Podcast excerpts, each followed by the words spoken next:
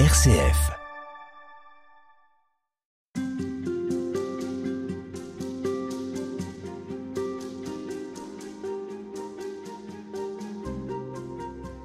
Et on retrouve euh, Emmanuel Godot toute cette semaine pour nous parler littérature, mais aussi ce qui, chez les écrivains, les ont conduits euh, à célébrer Dieu, on pourrait dire, en tout cas à exalter une spiritualité, un goût pour, euh, pour leur foi, pour le Christ. Et aujourd'hui, on voit comment cet élan, cette créativité leur donne aussi une, grande liberté. Les auteurs que vous avez choisis, globalement, ne supportent pas le monde engourdi, le monde endormi, n'est-ce pas, Emmanuel Godot C'est ce qui vous a, vous aussi, intéressé, c'est la vitalité à laquelle ils appellent leurs lecteurs. Oui, oui, moi c'est ce qui vraiment m'intéresse chez ces écrivains-là, parce qu'ils sont tous, j'allais presque dire, urticants. Enfin, ils nous, ils nous saisissent dans nos torpeurs, ils nous renvoient euh, à ce que la vie a de merveilleusement risqué, de merveilleusement aventureux. La vie spirituelle, la vie tout court, c'est une aventure, et cette vie intérieure que nous sommes appelés à vivre, elle est fondamentale. Elle n'est pas de tourpeau, elle n'est pas préécrite. Euh, il faut l'inventer. Je trouve que ces écrivains, effectivement, chacun avec sa, sa météorologie propre, avec sa couleur propre, a quelque chose de vivifiant. Oui, vous citez euh, Calafert, dont on a parlé un petit peu avant. Dieu sait quand j'ai envie d'hurler à plein poumon que je suis vivant. Est-ce que c'est ça que font les auteurs, en fin de compte? C'est de dire je suis vivant, mais vous aussi qui me lisez, vous aussi, réveillez-vous. Oui, réveillez-vous parce que la vie n'est pas réductible à ce que les formes sociales de l'époque dans laquelle vous vivez voudraient que euh, elle soit. La vie est, déborde de ces cadres euh, qui, à toute époque, nous sont donnés. Ce n'est pas spécifique à notre époque. Euh, chaque époque tisse des habits dans lesquels nous sommes tenus de rentrer. Et ces écrivains, ils viennent nourrir peut-être ce qui en nous souffre de ne pas pouvoir s'épanouir ou s'accomplir dans ces habits sociaux, dans ces habits euh, idéologiques, dans ces habits philosophiques que l'époque dans laquelle nous vivons euh, voudrait précisément nous enfermer. Alors en quoi Léon Blois va venir euh, justement euh, susciter cet enthousiasme chez ses lecteurs, chez lui-même aussi? Oh bah Léon Blois, d'abord sa vie est incroyablement euh, forte. il signe ses textes de la, difficulté dans laquelle il, il a choisi de vivre. Il a choisi de vivre en pauvreté. Il a choisi de ne, de ne jamais s'installer dans quelque confort matériel ou confort même symbolique de reconnaissance qui soit. Et il nous dit nous sommes des dormants. Il reprend, j'allais presque dire, au pied de la lettre, les images bibliques. Euh, nous sommes des dormants et nous devons nous réveiller. Je cite euh, le mendiant ingrat, hein, malheur à celui qui n'a pas mendié. Il n'y a rien de plus grand que de mendier. Dieu mendie, les anges mendient, les rois, les prophètes et les saints mendient, les morts mendient, tout ce qui est dans la gloire, G majuscule, et dans la lumière, L majuscule, mendie.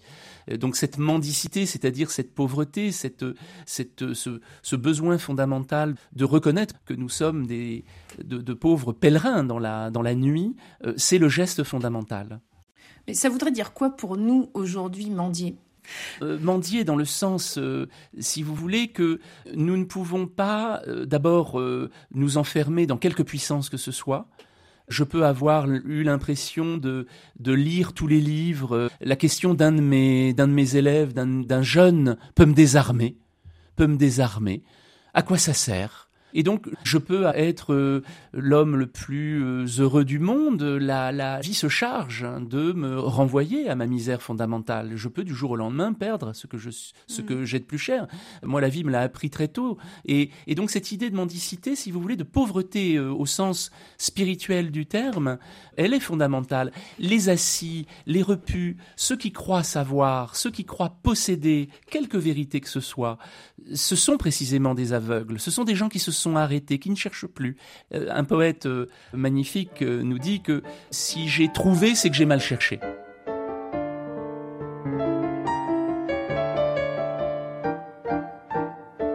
Alors il y en a un autre qui cherche, c'est Saint-Exupéry, 1900-1944. On sait qu'il meurt dans un crash de son avion. C'est l'auteur de Courrier Sud, Vol de nuit, Le Petit Prince. Alors pour lui, il y a cette, euh, encore cet héroïsme avec un grand H, l'aventure, le fait d'agir. Il invite à se transformer par ses ouvrages d'une certaine manière. Qu'est-ce qu'il attend de ceux qui le lisent? Là, j'étudie beaucoup dans ce texte Les passeurs de l'absolu. Je me suis centré essentiellement sur Citadelle. Je cite d'autres mmh. textes, mais mmh. vraiment. Euh, et euh, ce, qui est, ce, qui est, formidable, on, on, on, le voit avec Le Petit Prince ou d'autres textes très connus de Saint-Exupéry, euh, euh, il y a ce désir d'extirper l'être contemporain, le contemporain, du piège précisément, du matérialisme, du divertissement. On ne peut pas réduire la vie au jeu, on ne peut pas réduire la vie euh, au frigidaire, dit-il déjà. les frigidaires, la politique, les bilans, les mots croisés. Les mots croisés, il intègre ça, effectivement, et je le rejoins sur ces, sur ces questions-là. Il y a, il y a d'autres choses plus fondamentale à faire dans l'existence. Je ne vais pas m'attirer de sympathie de la part des cruciferbistes, mais bon, je, je, voilà, je peux me cacher derrière Syntex. Mais effectivement, euh, il dit que finalement, il faut faire pleuvoir sur le monde moderne du chant grégorien. C'est Syntex qui nous dit ça faire pleuvoir du chant grégorien, c'est-à-dire il faut il faut qu'on retrouve le sens de la verticalité, euh, il faut qu'on retrouve le sens euh, des hauteurs, il faut d'une manière ou d'une autre. Alors si la religion nous y aide, c'est très bien. Ça c'est elle qui peut, elle a elle a elle a les, les, les, j'allais presque dire les cartes en main. C'est ce qu'elle est capable normalement de produire de, de, plus beau, nous relever, nous élever, etc. Et puis si elle le fait pas ou si elle le fait mal, eh bien il y a la littérature, il y a la poésie, il y a il y a l'art euh, lorsqu'il n'est pas évidemment démagogique comme malheureusement aujourd'hui il l'est 9 euh, fois sur 10. Euh, il y a une démagogie de l'art contemporain, malheureusement. Lui, il veut que l'homme retrouve un horizon. C'est à, ça qu'il s'attache. Euh. chaque homme est le messager de plus grand que lui-même. Voilà, c'est ça, la, c'est ça la, la, vie, c'est découvrir qu'on que a plus grand que soi en soi. Alors qu'on l'appelle, effectivement, nous, on peut avoir la chance, si on est croyant, de pouvoir dire c'est Dieu. On peut dire ça. On a cette responsabilité, d'ailleurs, d'en porter témoignage. Un autre dira que c'est le divin, la transcendance. Il aura peut-être euh, un vocabulaire ou le mystère. Euh, on peut se, avoir un vocabulaire plus, j'allais dire, plus flottant ou plus, plus indéfini. Mais l'essentiel, c'est effectivement de retrouver cette, euh, cette verticalité. Il faut pouvoir s'élever. sans cela, on est condamné quasiment à une, sinon une, stagnation, voire une régression morale et personnelle. Les auteurs que vous avez cités euh, insistent justement sur le fait que la vie spirituelle doit pouvoir prendre une place. On ne peut pas vivre que de frigidaire, comme vous le citiez à l'instant, de barres, de mathématiques, etc.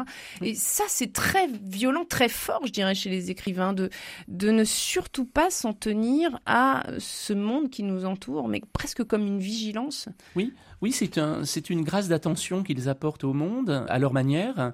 Moi, j'ai toujours cru, et c'est tout le sens du travail critique que je, fais depuis 25 euh, ans, euh, de, de, penser que dans l'acte même d'écrire, vous avez quelque chose comme euh, presque comme un credo, c'est-à-dire que à partir du moment où j'écris, l'acte d'écriture vient signaler que quelque chose vaut la peine d'être dit, vaut la peine d'être extirpé du chaos qui nous entoure, et peut-être dessine euh, comme dit Victor Hugo, hein, chaque homme dans sa nuit s'en va vers la lumière, peut-être va commencer à tracer des sillons que euh, nous pourrons approfondir euh, autrement que par la littérature ou par l'art évidemment. Mais, mais oui, nous avons besoin d'autre chose que, que de l'immédiateté.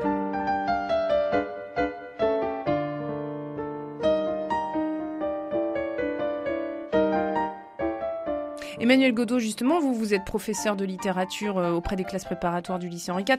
Qu'est-ce que vous avez envie de susciter chez vos élèves? Est-ce que vous percevez qu'ils ont soif de cela? Et comment est-ce que vous faites pour, pour leur dire que oui, euh, Dieu existe, en tout cas pour vous, euh, et qu'on peut le trouver dans certaines œuvres?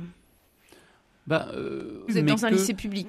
Oui, mais même euh, la quête de sens, elle est fondamentale. Ça, ça n'a pas de. La, laïcité définit un cadre, disons, de non pas de neutralité à proprement parler, mais disons de de, de, de prise en compte de d'une pluralité. On n'est pas dans une dans quelque chose qui serait de l'ordre. Je ne suis pas confessionnel lorsque je parle de, de, mm. de, mes écrivains, bien entendu, des écrivains. Mais si vous voulez, moi, je, je, je le vois depuis toujours avec des études, des élèves. J'ai commencé à, à travailler en lycée technique euh, à Hénin-Beaumont. Euh, et ma vision de la littérature a toujours été la même, c'est-à-dire moi la littérature, elle m'a vraiment apporté euh, un supplément d'âme, elle m'a apporté du sens. Il y a une musique qu'on trouve chez des écrivains et particulièrement chez les écrivains majeurs, ce qu'on appelle des classiques, les grands écrivains, ça existe. Et au fond, chez ces écrivains-là, on trouve une sorte de respiration, une distance à l'égard du contemporain, justement. Mm-hmm. Parfois, on a besoin de ces détours. Et à toutes les époques de ma vie, et avec, quel que soit le public que j'ai eu, j'ai vu un intérêt pour justement cette voix autre que celle dont euh, ces jeunes sont saturés et ultra saturés, c'est-à-dire celle du contemporain. Ils veulent autre chose. Et quand on leur fait entendre autre chose, parce que c'est le travail là aussi, on est passeur, au fond, euh, chaque, euh, chaque enseignant est passeur. Quand on arrive à faire entendre que ça a du sens et qu'on n'étudie pas Baudelaire ou euh, Ronsard ou qui l'on veut pour des raisons de d'accumulation de, de, figures de style ou de, de, choses techniques qui ont un intérêt d'ailleurs, mais qui, qui, qui, parfois occultent la, la, question fondamentale, c'est celle du sens. Et tout simplement, ces écrivains, ils nous disent des choses fondamentales sur ce qu'est l'amour, sur ce qu'est le désir, sur ce qu'est la, la, l'ennui, sur ce qu'est la peur, la peur de mourir, la peur, etc.